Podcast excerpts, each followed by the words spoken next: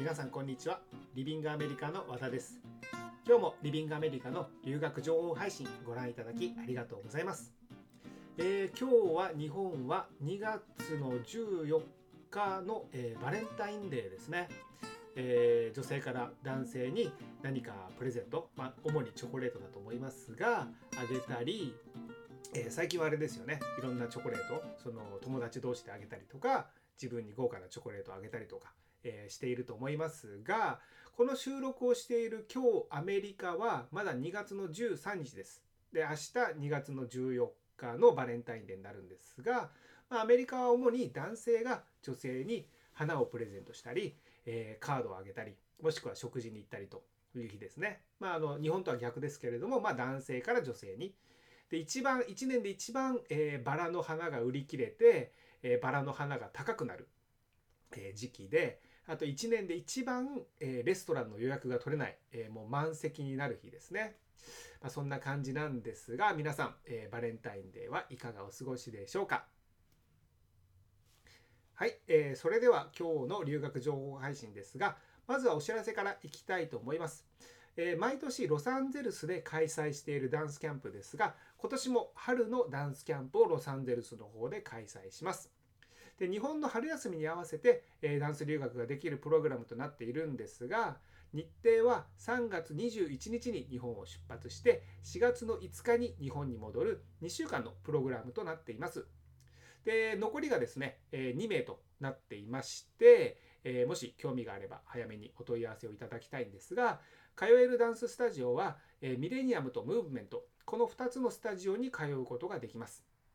で厳密に言うとこの2つのスタジオのダンスチケットとあとスタジオ登録案内というサポートが含まれてまして、まあ、2週間でこのスタジオでレッスンを受けることができるんですがもし時間があったりもしどうしても受けたい先生もしくはどうしても受けたいワークショップがある場合は、えスタジオの掛け持ちだったりワークショップを受けることができる、えプログラムとなっています。で滞在方法、えごめんなさい滞在方法は、え学生寮の4人部屋となっていまして、まあ、この学生寮ですねすごく治安のいいところにあってあとスタジオまでの移動もとても便利な、え学生寮になっています。で移動なんですがミレニアムは、えバスと電車でだいたい20分から25分ぐらいで、え行くことができます。でムーブメントの方は歩いて10分まで、え10分で行くことができるので、まあ、とても移動には、ね、便利かなと思うところです。あと学生寮には寮長がいますので、まあ、留学生活で何かわからないことがあれば、えー、相談もできるので安心に留学生活を送ることができます。で春のダンスキャンプなんですが、えー、リビングアメリカ春のダンスキャンプというふうに検索していただいても大丈夫ですし、えー、こちら今配信している YouTube のコメント欄ですね、えー、下の方にコメント欄がありますがそのコメント欄にリンクも貼っていますので、えもし興味があるようでしたらご覧になってください。はい、えー、そして僕の近況なんですがこれは僕の近況というよりも、えー、今留学で一番気になっているんではないかというですね、えー、コロナウイルスの事情について、え状況ですねについてお話ししたいと思います。で僕は実際住んでいるのが、えリビングアメリカの本社があるアメリカ・ロサンゼルスの方なので、えロサンゼルスの、え現地に今どうなっているかというですね本当にライブの生の状況をお伝えしますが、え2020年、え今録画している2月13日の時点では、え何も現状に変化はなく生活することができています。まあ、実際中国から距離があるというところもあって日本ほどその緊迫した感じはないとは思うんですがまず何が変わっていないかというと誰もマスクをしていません。で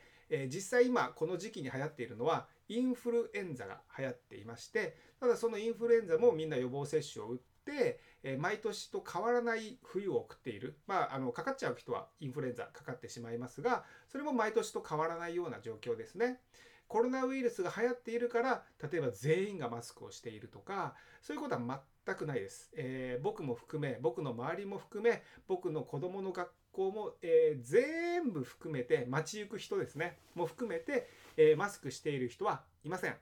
えそもそもアメリカはですねまあ、ロサンゼルスって言い方した方がいいんですかね、えマスクをする習慣がないです。その風邪をひいたからマスクをするとか風邪の予防でマスクをするとかどんな状況でもほとんどマスクをしている人がいません。なので逆にマスクをするとすごくすごく浮きます。あの自分が風邪をひいてて移したくないなと思って良かれと思っても本当に誰もしていないのですごくやりづらい状況です。でまあそもそもそんなマスクをしない、えアメリカ・ロサンゼルスなんですが、えー、コロナウイルスが流行ってるとニュースになってるということで実際の生活で何が変わっているかというと、えー、何も変わっているところはないですし、えー、それに対してすごく緊張が走っているだとか、えそういった警告が出てるということもなく、え通常通りの生活を送っています。それから、えこれは留学生のお母さんから、え LINE で連絡をいただいたんですがなんかこうアジア人が差別されてるような報道を見たと、えー、娘の留学が心配だというご連絡をいただいたんですね。でそんな報道を見たらそれは心配になるとは思うんですがそんなことも一切ありません。えー、どこのテレビ局がそんな情報を流してるのか分かりませんが、えー、まあ、僕が住んでる、まあ、ロサンゼルスに限りかと思います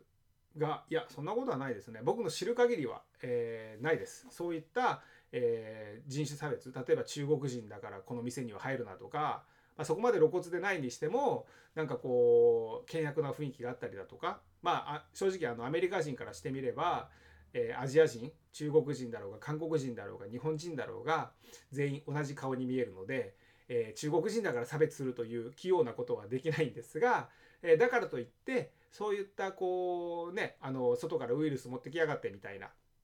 えー、そういった感じの、えー、差別はないですしそういった雰囲気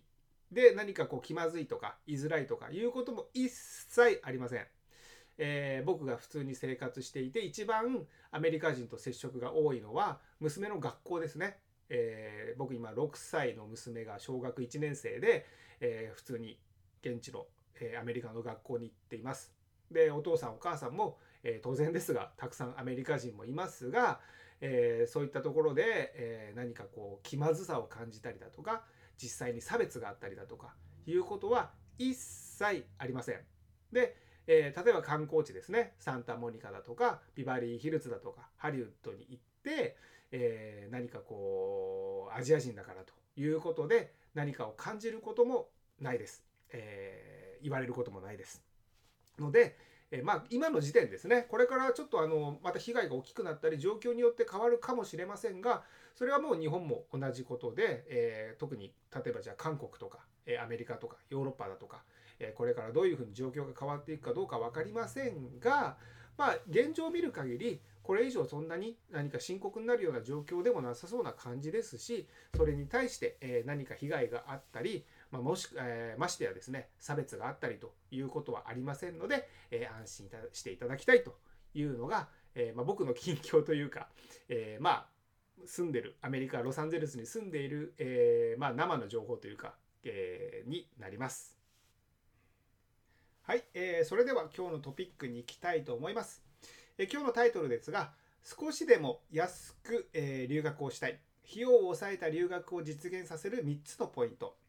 まあ、そしてその安い留学をするときに、ま気をつける3つのポイントということをお話ししていきたいと思います。でやっぱりなんだかんだ、えー、現実問題ですね。留学ではとてもたくさんのお金がかかります。で留学をする時の一番のハードルも、えー、その留学費用だと思います。なので今回は、まあ、少しでもその留学を安くできる方法をご案内して、まあ、留学へのハードルを下げることができればというふうに思います。でまずその、まあ、安く、えー、留学するポイントですねを3つお話しして、えー、まあこっちの方が大切かもしれませんがその安く留学をする時に気をつける3つのポイント、えー、合計、え6つのポイントをお話ししていきたいと思います。でまず、えー、最初ですが、えー、安く留学をする3つのポイントですね。もうこれまず1つ目はですね、もうとにもかくにも、えー、留学会社ですね、えの比較と検討です。でもう本当に今たくさんの留学会社があって例えば、えー、アメリカに語学留学をしたいと。でアメリカ語学留学というふうに、えー、インターネットで検索するとものすごい、えー、数の会社のホームページが出てくると思います。え、たくさんの留学会社のホームページですねが出てきて、え、でさらにですねじゃあ自分が留学したいところが、え、ニューヨークだというふうにするとニューヨーク語学留学というふうに検索すればまた違う留学会社の、えー、検索結果がすごくたくさん出てきますし、えー、それが例えば今度は、え、ニューヨーク語学留学短期とかニューヨーク語学留学高校生とか、え、ちょっとでもキーワードを入れるとまた全然違う会社が、え、たくさん出てきてもう正直、え、どこを、え選んでどこを比較してどこの会社を検討すればいいか、え分からなくなってくると思います。でさらに、え留学の場合はその何から始めればいいのか、え何を聞けばいいのか、えっていうのが全くわからない状態からのスタートなので例えば、え留学会社を一つこう見てみてあすごく信用できるところだなと、えまあこの信用できるっていうのが一番大事なんですが、まあ、今回はその安くえ留学するということでその信用できる会社を見つけて、まあ、その安く留学できる方法を、え見ていくんですけれどもその信頼できる会社っていうのもどの会社が信頼できるかわ、えー、からないですよね。なので、まあ、実際にその会社を見てみてあここが信用できるなじゃあそこで留学をしようっていうことでもいいんですけれどもさっきも言ったその安く留学をするってなるとそこの信頼できる留学会社にまあ言い方あれですけど、えー、丸々比較もせずに留学してしまうと、まあ、金額の部分では、えー、比較検討はできていないですよね。なのでどこかの会社とやっぱり比較をしながら留学するっていうふうに決めていくんですがさっきも言った通りもう何から始めていいか分かんないと、えー、何を知ればいいのか何を聞けばいいのかえー、そういうのを留学会社を通して少しずつ、えー、学んでいってこういうことなんだって分かる作業をまずやらなきゃいけないんですね。でまあ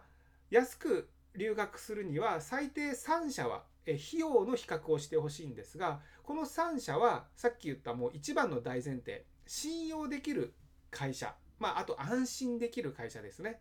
がである必要があります。なのでこの3社を比較する時にあここ信用できないからじゃあ残り2社だねっていうことではなくてまずいろんな留学会社から信用できる3社に絞ってその3社で留学費を比較していくという作業が必要になります。なのでこれすごく、えー、時間とあと体力ですね。さっきも言ったその何も知らない状況からあこういう滞在方法があるんだと。こういうことに気をつけなきゃいけないんだ。こういう現地サポートが含まれてるんだ。などなど、えー、でこういうことはどうなんだろう。これはどうなってるんだろう。っていうことをやりながら、えー、例えばそれがじゃあ実際に留学会社に行ってカウンセリングを受けたりメールでのやり取りであったり、えー、電話でカウンセリングだったりだとかいろいろありますがやりながら、えー、あれ？この留学会社ってちょっとこう何て言うんですかね。あのそっけないって言い方あれですけど、まあサービスが悪いなって思うんだったらもうそこは除外をして、そういう作業を繰り返しながら3社まで絞り込むっていうのはですね、まあこれがなかなか時間と体力のかかる作業ですが、それをしないとですね、えー、費用の比較ができませんのでそもそも信用できない会社だったり、えサービスが良くない会社を比較しようあ費用の比較をしようっていう発想はないんですね。もうそこはもう論外です。なので3社比較すると言ってもまず信頼できる会社を3社まで絞ってそこでそれぞれにお見積もりをもらって、えー、費用の比較をします。でその費用の比較をする時にある程度3社に絞れた時点で、えー、質問する側もですねある程度の知識がついてると思います。なのでその3社のお見積もりを見てまず費用の違いを把握することが大事です。まあ、そもそもま何が違うのかと何で違うのかということで、えー、ほとんどの留学会社がその例えばそうですね iPhone を買うってなった場合に iPhone は iPhone ですよね。何が違うかっていうと、えー、色が違ったりあとはその iPhone の何ですか？iPhone11、iPhone11 Pro、iPhone11 Max だったと思いますがそういうスペックが違う。あとじゃあ iPhone11 だったら、え、250GB なのか 64GB なのかっていう違いだけで一目瞭然値段の違いが分かるので、えーと、ヤマダ電機で買おうがヤマダ電機売ってるのかな？ヤマダ電機で買おうが、え、ビックカメラで買おうが Apple Store で買おうがすごく費用の比較が簡単だと思うんですね。ただ留学の場合その費用に対して、えー、結構そのパッケージがパッケージ化されてる内容がほとんどの会社が違うので留学費用も、えー、ほとんど違うと思います。内容が一緒で、えー、費用だけ違うっていうのであれば簡単ですけどそのパッケージがほとんど違うので値段が違う。でここで気をつけてほしいのはその単純な値段だけで、えー、比較してしまうと、えー、いい悪いが分からなくなってしまうのででその値段の違いを、えー、きちっと把握していただきたいということですね。あこれはこういうプログラムで、えー、これはこういくらなんだ。まあ、A っていう会社がですね、えー、滞在方法はホームステイでいくらなんだと。でも B っていう会社は滞在方法が学生料になってると。あこう比べると学生料の方が安いんだなと。じゃあ B っていう会社にホームステイの値段を聞いたらいくらになるんだろう。みたいな感じで、え、比較していくと、ま、何が違うのか、ま、値段ですねで。なんで違うのかっていうことが、えー、分かると思います。でも、えーと、ポイントの2つ今ちょっと話しましたがこのままの流れで、えー、滞在方法ですね。でほとんどの留学で、えー、滞在方法はホームステイと学生寮です。でほとんどの留学の場合ホームステイの方ホームステイの方が割高で学生寮の方が割安です。で理由としてはホームステイはほとんどの場合1人部屋でほとんどの場合、えー、食事がつきます。でホームステイの食事は、えー、朝だけだったり朝と、えー、晩ご飯、え、2食がついたりとしますが、え学生寮の方は自炊です、え自分で作らなきゃいけないのでその分安くなってるという場合がありますしあと学生寮の場合は、えお部屋がシェアですね、え1人部屋ではなくて2人部屋だったり4人部屋だったりと言って、え学生寮の方が安く、え滞在することができます。ただその、え、場所によって違いますね、え、リビングアメリカで言えばニューヨークは学生寮はアパート型学生寮というふうになっていて、えー、一人部屋で、えもうほとんど一人暮らしに近い、え生活をするんですね。で、えニューヨークに限りですが、えホームステイよりも、え学生寮そのアパート型学生寮の方が滞在費は高いです。なので、えまず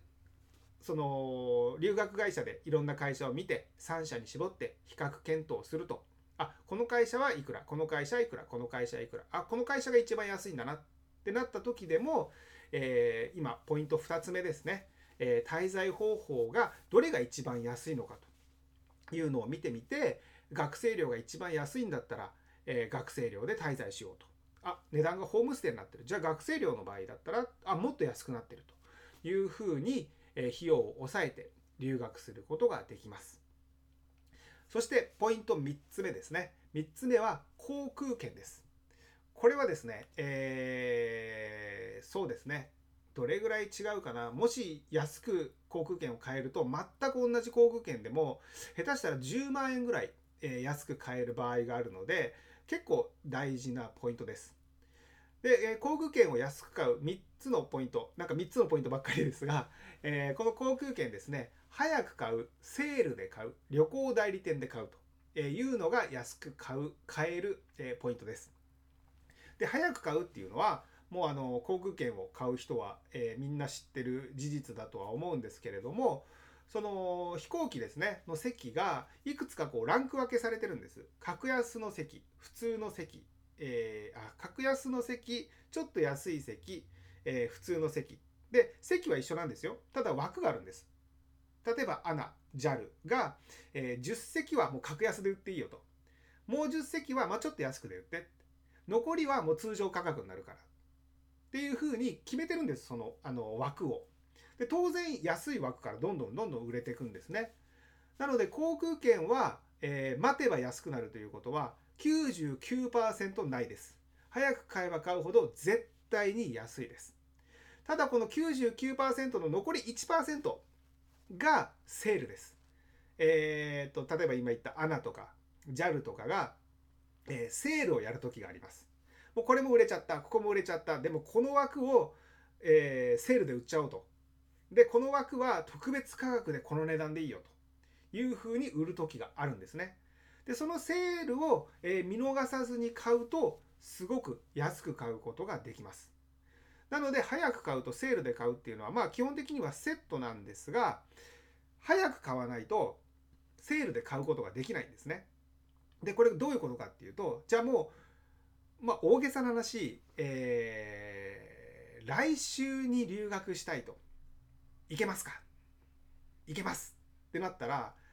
もう嫌が王でも航空券買わなきゃいけないですよね。でセールを待ってる暇はないです。1週間後の留学でもう明日にでも航空券を買ってもらわなきゃいけないと。もうこの値段だって言われたらその値段で買うしかないんですね。ただ早く買う要するにその時間が留学までの時間があればそのちょっと待っていつかのタイミングでセールをやるっていうタイミングを待つことができるんですね。なので、えー、まあ例えば1年後に、えー、1ヶ月の留学をすることに決めたと。で、えー、もうプランも決めたと。留学のお申し込みもしたと。で、え飛行機どうしようかなって言ったらゆっくり買うことができる。まあ、早く買うイコールゆっくり買えるんですけど、まあ、そんなに焦って買うこともないやと。セールを見てみよう、セールを見てみようって見てるうちに、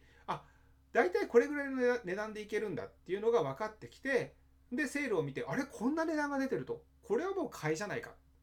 ていうふうに買うことができるんですね。なので、早く買うっていうのは、まあ、要するに時間に余裕がある。安い席もまだ残ってる。セールを待つことができる。で安い席が残ってる上にセールをやるということでダブルで安く買えることができます。でこれ本当にあのー、そうですね。大げさではなく10万ぐらい安くチケットを買えることができるので全く同じ飛行機に乗る全く同じ席に乗るのにこの席の人は例えば4万円で、えー、ロサンゼルス往復を買ってるのにこの人は20万円で、えー、ロサンゼルスの席を買ってる。隣ですよエコノミーでも。そういうことが起こり得ます。でそのあの何かそのさっき言った滞在方法でホームステイだからいくら学生寮だからいくらっていうとやっぱりホームステイの方が高いんだけれども、えー、アメリカ人のお家に滞在してアメリカの食文化もしくはその食文化じゃないですアメリカの文化それからまあそういった一緒に生活することでやっぱり英語を使いますから英語が上達するっていうような違いで値段の、えー、差額が出るんだったら、まあ、まだ納得してじゃあ高くてもホームステイでいいやってなると思いますが飛行機は何一つ変わりません。えそれがビジネスクラスに乗るだとかそういうことであれば別ですけどそうでない場合がほとんどなのでこれは単純に、えお金がもったいないだけです。なので早く買うセールで買うこの2つに加えてあと旅行代理店で買うというのがあります。でこの旅行代理店ですね、え今までの常識で言えば旅行代理店で買うと割と高めあとインターネットの格安旅行サイトで買えば、え、安く買えるというのが今までの常識でしたがそんなことはですね、え、旅行代理店も100も承知です。で今お客さんが簡単に、え、飛行機代を比較できることももう重々承知してます。なので旅行代理店がやることといえばそれにプラスアルファのサービスをするとか、え、何かこう特典をつけるだとかいうこともしますが今ですねその旅行代理店によっては値段のマッチングをしてくれるところがあるんですね。えー、まあもう実名を出すと HIS とかですが、えー、旅行代理店あごめんなさいインターネットの格安サイトで例えばじゃあ8万円で、えー、飛行機見つけましたと。で HIS に言うと HIS の方が「あうちは8万3000円ですね」じゃあ、あのー、同じ値段にしますと8万円にしますからうちで買ってくださいっていうことをやってくれたりもするんですね。でなんでその値段のマッチングをしてくれて同じ値段なんだとしてじゃあインターネットじゃなくて旅行代理店で買うかっていうとインターネットは基本的に責任は全部自分ですよね。自分で日程を入れて、えー、自分で、えー、行き先を決めて自分でお金を払って何かもしそこで不備があったり間違いがあった場合は100%自分の責任です。なので日程を1日間違えた。よくよく見ると、えー、例えば中国で12時間の乗り継ぎ時間があった。なんてことがあったとしても、もう買った後ではもう手遅れです。えー、例えばキャンセル料がすごく高いだとか、下手したら全額キャンセル料えもう丸々捨てて新しいチケットを買わなきゃいけなかったり、え格安チケットは縛りがきついのでそういった責任を負わなきゃいけないんですね。でも旅行代理店で、えー、例えばそれがきちんと相談をして確認をして変えたものだったら、まあ、そもそも間違いがないですし何か間違いがあった時でも、まあ、できる範囲になりますがきちんと対応してくれるというので値段が一緒であればだったら当然その旅行代理店で安心も一緒に買った方がいいというので、まあ、航空券については早く買うセールで買うあと旅行代理店で買うというのが、まあ、安く留学できるポイントの3つ目になります。はい、えー、以上が安く留学する時の3つのポイントですがじゃあその安い留学をする時に今度は逆に気をつける3つのポイントですね、えー、僕は逆にこっちの方が、えー、大切なんじゃないかと思っていますが、えまず1つ目、えちょっとかぶりますが滞在方法ですこれは滞在方法がホームステイと学生寮ということではなくて、え、その例えばじゃあ学生寮がすごい激安だったとするとしますね。でその滞在方法が安いのにはやっぱり理由があるんですね。なんでこの会社、えー、例えばじゃあ A っていう会社は、えー、学生寮でいくらってなってるのに B っていう会社はこんなにもなんで学生寮を安く出せるのかというところです。同じ例えば学生寮だとしても A の会社よりも B の会社の方が5万円も安いと。あなんだ安く出してくれてるじゃんは軽率です。なんで安いかっていうのがちゃんと理由があるんですね。でこれがはすごく気をつけなきゃいけないところなんですが日本の価値観です。日本の価値観で大体判断するんですけれども日本で、えーまあ、家賃が安いってなるとえー、築年数が古い例えばあの何十年経って建物が何十年経ってるだとか、まあ、駅から遠いだとか、まあ、不便だとか、えー、そういったことが、えー、理由になってると思います。でそれは日本がすごくすごく、えー、平和な国である証拠なんですけれども、えー、国によって場所によってはその安い理由が単純に治安が悪いということがあるんですね。えー、まあその不便だ、えー、安いそういうことで自分の物差しであきっとあのち場所が悪いんだろうな不便なんだろうなと、えー、建物が古いんだろうなとそれは自分で我慢すればいいやで、えー、終わらないというかそれに治安が悪いということが乗っかっているとその治安の悪さのレベルにもよりますがまああの、そうですねもう最悪で言えばその命を落としかねないえ例えばすごいギャングの多い地域だったりだとか、え、そういったことでそういうところを滞在先にしてるとそれは安いです。単純にあのもう値段は安いです。なのでそういった、え、滞在方法が学生寮でもその値段の違いにはちゃんと理由があるということを知っとかなきゃいけないのとそのなんで安いかっていう理由もちゃんと知っとかなきゃいけないっていうことですね。で、え例えばもうバックパッカーですごいいろんな国それこそじゃあちょっとこういう言い方してあれですけどアフガニスタンとかにえ旅行に行ってる人がそういうところを選んでそういうところに滞在っていうとそのリスクをを分かっていてそこに滞在してるわけですね。なので行ってから、えー、こんなに治安の悪いところには住めないっていうんだったらもう最初からアフガニスタン行くなっていう話なんですが、えー、留学ってなるとある程度の基準をクリアした上で、えー、安いであろうっていうふうに思ってしまうんですね。でもそうでない場合もあります。結構不便な場所だなと思って行ってみてあれちょっと様子が違うぞと、えー、なんかここ治安が悪くないかと思った時にはもう手遅れですよね。そういうとこでは生活できません。えー、日本人はやっぱりあのー、そういう環境に慣れてないですし、そういう環境に慣れてない状況を周りから見るとやっぱりこうカモにされやすい例えばその命は取られないとしても、えー、スマホを取られたりお金を取られたりということがあったりしますだからまあ極論今その治安が悪い、えー、その生活できないという話にしましたが、まあ、何かしら理由があるということをきちんと、えー、分かっておいた方がいいと思います。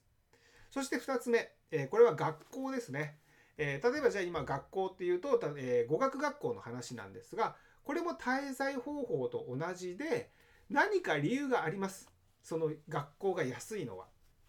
えっ、と一番最悪なパターンからお話しすると、えー、もうそもそも先生が遅刻してくるとか、えー、生徒も、えー、2人ぐらいしかいなくて先生が遅刻をしてきて雑談をして、え授業が終わってしかも遅刻してきた先生が早く帰る。だからもう遅刻してきてる上に授業が早く終わって中身は雑談で生徒が2人しかいないっていう学校も実際にあります。そういった学校は当然、え値段を下げます。そうすると自分が、え留学をするっていう、えー、留学をした時に学校はいい学校であろうっていう自分の基準を満たしてる留学プランだって思って留学をするとそうでない学校を紹介している留学会社はたくさんあります。なんでかって値段を重視するからですね。で、えー、何もその分からない状況で今言った、えー、留学会社を検討して信頼できる会社を見つけて安い費用をっていう順番をすっ飛ばして、えー、値段だけ見て留学をしてこんなはずじゃなかったっていうことになる、え留学生もたくさんいると思います。なので、えまあ滞在方法とえー、語学学校この2つはですね、えー、安いのにはちゃんと理由があります逆に高いのにもちゃんと理由がありますロサンゼルスで言えばサンタモニカの語学学校でってなるとやっぱりビーチの真横にあったりするので立地が最高です。でアクティビティがたくさんあって授業もしっかりしてて。ってなるとやっぱりその分がちゃんと値段にあの反映されるってことですね。でそういうところにの語学学校に行くと当然ホームステイ学生寮はサンタモニカの周りにあるのでそういうところに住むとえー、ホームステイでも学生寮でもやっぱり滞在費もちょっと高くなるということですね。逆にすごい田舎に留学すれば物価も安いし家賃も安いし語学学校も安いし。っていうのもまあ値段の違いの一つですね。ただやっぱ大都市の今ちょっと話をしてしまいましたがそういうとこで中で値段の違いっていうのはその治安であったり不便さであったり、えー、学校だと、えーまあ、質が悪いって言い方したらいいですかね。授業の質が低かったりだとそういうことにきちんと反映されてるということを分かっておいた方がいいですし単純に値段だけに飛びつかずにきちんと安い理由を知っておく。でそれが分かって留学するんだったら全然問題ないと思います。治安の悪い場所に住みたいという日本人はいないとは思いますが例えば語学学校でも、えー、そういった、あのー、おまけで語学学校に通いたいから値段で決めたいというのであれば全然問題ないです。もうきちんとフォーカスして英語に勉強したいと思ってるのにそういった、えー、質の悪い学校に当たると、えー、たとえ安い費用でも、まあ、安くはないので比べると安いっていうだけできちんとお金を払っているのでやっぱり納得できない、えー、留学になってしまうのではないのかなと思います。そして3つ目ですね、えー、この3つ目が一番大事ですがもうすでにお話ししましたが、えー、信頼できる留学会社を見つけるということですね。でこの信頼できる留学会社の、えー、見つけるポイントは2つなんですがまず情報は正しいかということとあときちんとサポートしてもらえるかと、えー、いうことですね。であのこれは決してですね安い留学を案内している留学会社が、えー、信用できない会社ではないということではないです。さっき言った安い留学の理由をきちんとえー、伝えていれば安い留学を案内している留学会社でもきちんと信用できる留学会社だと思います。でそれを選ぶ留学生は、まあ、あとは自己責任ですよね。ちゃんと言われて、学校はこういう学校ですよ。えっ、ー、と、ここまで安いと、ちょっとやっぱり治安の悪い場所になってしまいますよ。それでもいいです。で、留学するんだったら、もうあとは留学生の責任で、それをきちんと言ってくれる留学会社は、えー、信頼できる留学会社だと思いますしその情報をきちんと伝えてくれる、えー、留学会社はあの信頼できる、えー、留学会社だと思います。あときちんとサポートですね。えー、まあ、サポートっていうのは実際に留学してからだけではなくてやっぱり留学のサポートってお問い合わせの時点から始まると思います。でさっきも言った留学は分からないこと知らないことだらけでその分からないこと知らないことが多いとそれが直結して不安につながります。で留学っていうのは単純にプランを、えー、作っていってお金を払って留学するっていうだけの作業ではなくてその不安も取り除きながら留学する心の準備の方も、えー、必要な、え作業なのでプランを決めながら、え不安も除きながらプランの準備と心の準備とこれを両方やっていくのが、え留学だと思います。その心のケアの方は全くなく行きゃなんとかなるようじゃないですけどそういう状況にしといて、えー、滞在先はこうですこれでいくらです申し込みますか？っていう留学会社は、えー、きちんとサポートしてるというふうには言えないんではないのかなと思います。なのでそこをきちんと、えー、サポートしてくれてあとやっぱり留学はですねその例えば、えー、留学費用を留学生がきちんと貯めましたと。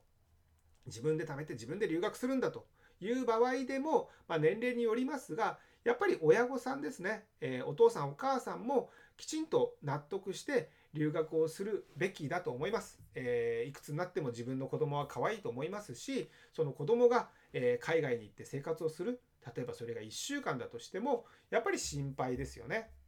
そのえー、お父さんお母さんも含めて、まあ、きちんと、えー、納得してくれる、えー、納得させてくれる、え留学会社なのかと